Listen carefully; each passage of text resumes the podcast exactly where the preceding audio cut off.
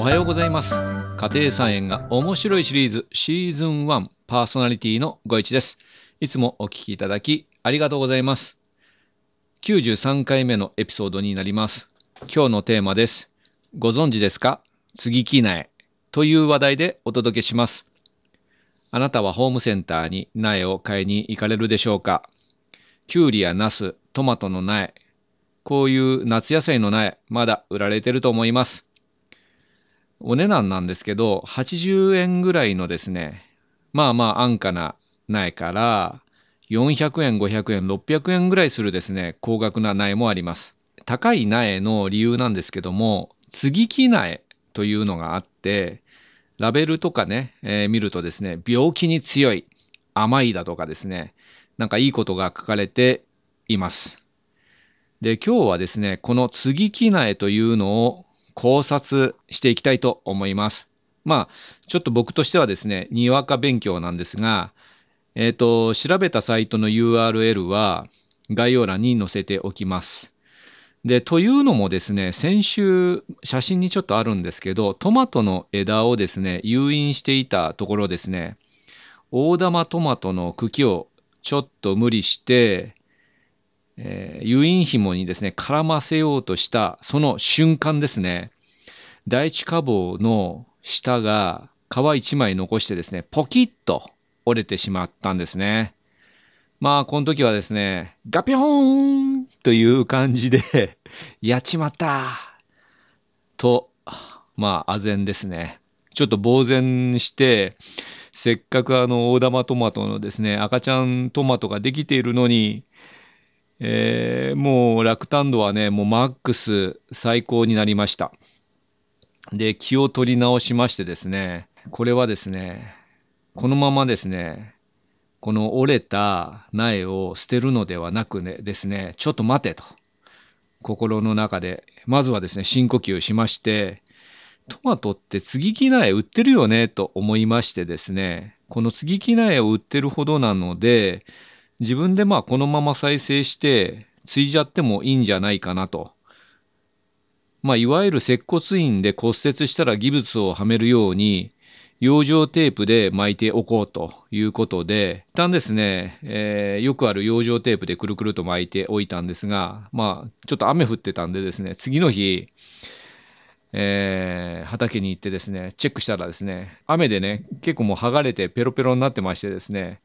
えー、っと、一旦そこをですね、ティッシュで拭いて、ビニールテープでですね、ぐるぐる巻きにしておきました。それが今ご覧になっている写真です。で、あと数週間して、トマトがもしも赤く大きく実ってればですね、この再生は成功して、見事、まあ、骨折が治ったというような感じだと思います。で、トマトがもしも枯れてしまったらですね、栄養が行き届かないということで、再生失敗ということです。まあ、これはこれでですね、どうなるか楽しみですね。ちょっと来週、どうなるか見に行きたいと思います。はい、それでですね、さてさてですよ、僕はほとんど継ぎ木苗というのはね、実は買わないです。えー、めちゃくちゃ高くて、えー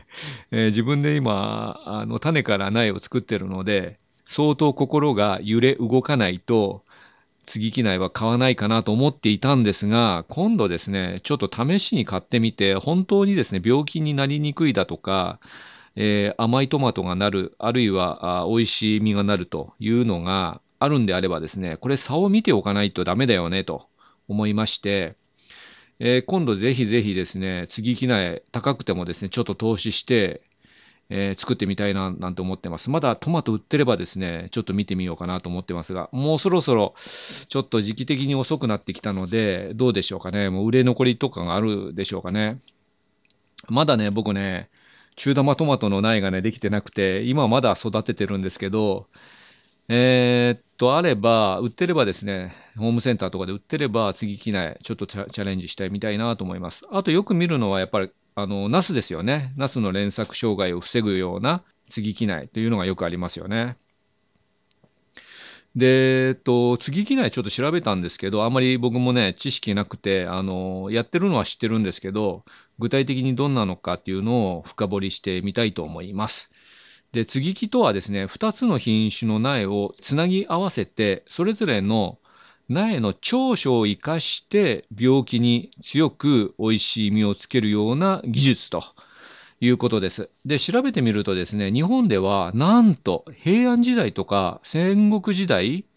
安土桃山時代ですね、その頃からすでに行われていたようです。で、野菜ではなくてですね、え桜とか松、柿なんかが主に行われていまして、確かに桜ってなんか接ぎ木でなんかいろいろ増やしてソメイヨシノができたとかっていうのも聞いたことありますよね。で、世界に目を向けると、なんとこれはもっと古くて、紀元前1300年のギリシャの時代にですね、リンゴを接ぎ木で繁殖させたという記録があるそうです。はあ、こういうのをね、あの昔の石で書かれた文字とかで分析した学者がいるんでしょうかね。これもすごいなと思うんですけど、何よりも紀元前からこの続きをやってたというのがすごいですよね。で、果たして野菜はどうなのかというのもちょっと調べたら、野菜の接ぎ木が盛んになったのは、実際には結構、えー、最近で昭和の初期、えー、スイカのつる病対策として兵庫県明石郡の農家が工夫したということから始まったらしいというふうにウェブには出てました。で、夕顔の台木。台木というのはですね、あの、根っこの方の、要は接ぎ木の元になるですね、えー、苗なんですけど、夕顔台木が選定され、双葉の苗をまあ、用いた平易な接ぎ木技術が開発されたということです。ちょっと何言ってるかよくわかんないんですけど、え、ー、と、で、急速に普及したのは、それからで、実際にはキュウリの種と夕顔の種を近くに巻いて、双葉が出たら、お互いの茎に切り目を入れて、くっつけてクリップで留めるような方式と。まあ、これがですね、平易な接ぎ木技術だということだそうです。これだったらなんか自分でもできそうな気もしますよね。